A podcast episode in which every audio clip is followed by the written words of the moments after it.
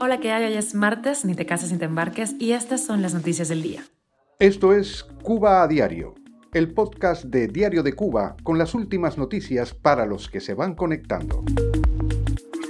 La Habana y Caracas trabajan en identificar nuevas oportunidades de cooperación, te contamos los detalles. Un grupo bipartidista en el Senado de Estados Unidos ha presentado un proyecto de ley para levantar el embargo contra el régimen de Cuba. Y la ONG Cuba Siglo XXI ha publicado un informe sobre por qué Gaesa ahoga a los emprendedores de la isla.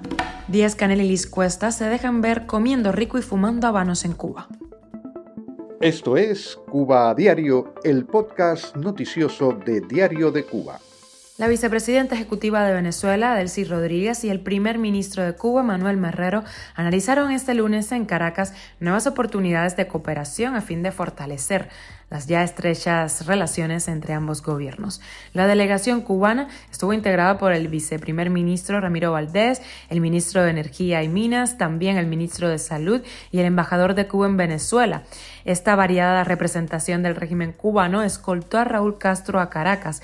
El general ofreció, recordemos, un discurso el domingo en la clausura de un encuentro mundial para glorificar la figura de Hugo Chávez a 10 años de su muerte.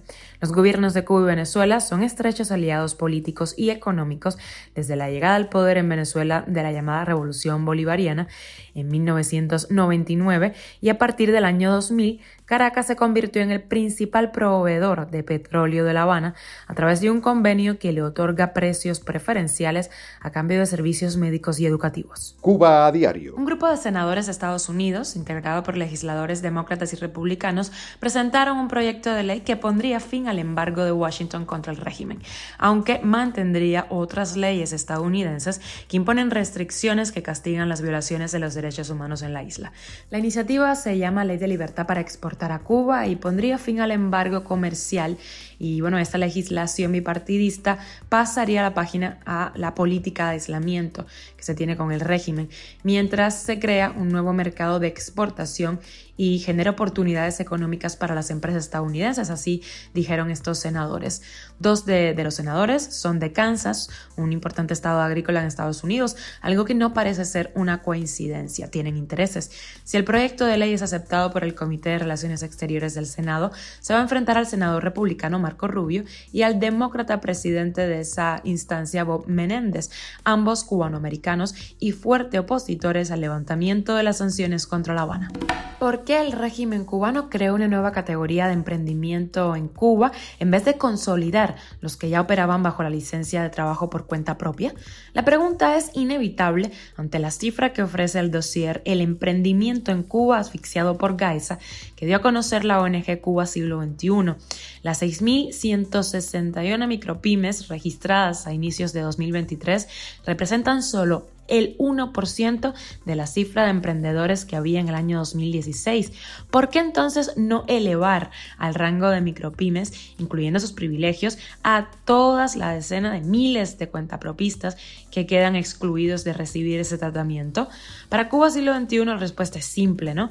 Con las medianas y pequeñas empresas no se desea fortalecer al emprendedor privado, sino crear artificialmente una clase media dependiente del conglomerado militar Gaesa y cuyos propietarios sean elegidos entre familiares menos afortunados de los oligarcas, represores en retiro y miembros de las brigadas paramilitares de respuesta rápida. El informe, parte de este informe, está publicado en Diario de Cuba. Cuba a Diario. Miguel Díaz Canelis Cuesta asistieron a la clausura del Festival del Habano, celebrado el fin de semana en la capital de Cuba, que cerró con una gala benéfica en la que se recaudó una cifra millonaria y en la que hubo además un banquete en el que la pareja presidencial fue vista degustando habanos. En la mesa de la pareja también se vio al primer ministro Manuel Marrero. Este festival es una de las pocas ceremonias de lujo capitalista en la que los dirigentes autodenominados comunistas de Cuba se dejan ver. Ahora, con el país en ruinas, sufriendo apagones, escasez de alimentos, medicamentos y productos de primera necesidad, los dirigentes cubanos hacen acto de presencia en esta cita en la que millonarios extranjeros y expertos del mundo pujan en una subasta que este año dejó una suma récord de más de 11 millones de euros. Y llegamos a las noticias extras y miramos al mundo. Corea del Norte amenazó hoy con tomar medidas abrumadoras ante los movimientos militares de Seúl y Washington que realizaron en la víspera maniobras con un bombardeo estratégico y preparan unos amplios ejercicios a partir del próximo lunes. Kim Jong-un, hermana del líder norcoreano Kim Jong-un, lanzó esa advertencia asegurando que Corea del Norte se encuentra en un estado de preparación para tomar acciones rápidas y abrumadoras. Estados Unidos dice tener pruebas de que China contemplaba enviar armas a Rusia, pero el ministro de Exteriores chino ha negado haber enviado armas a Moscú.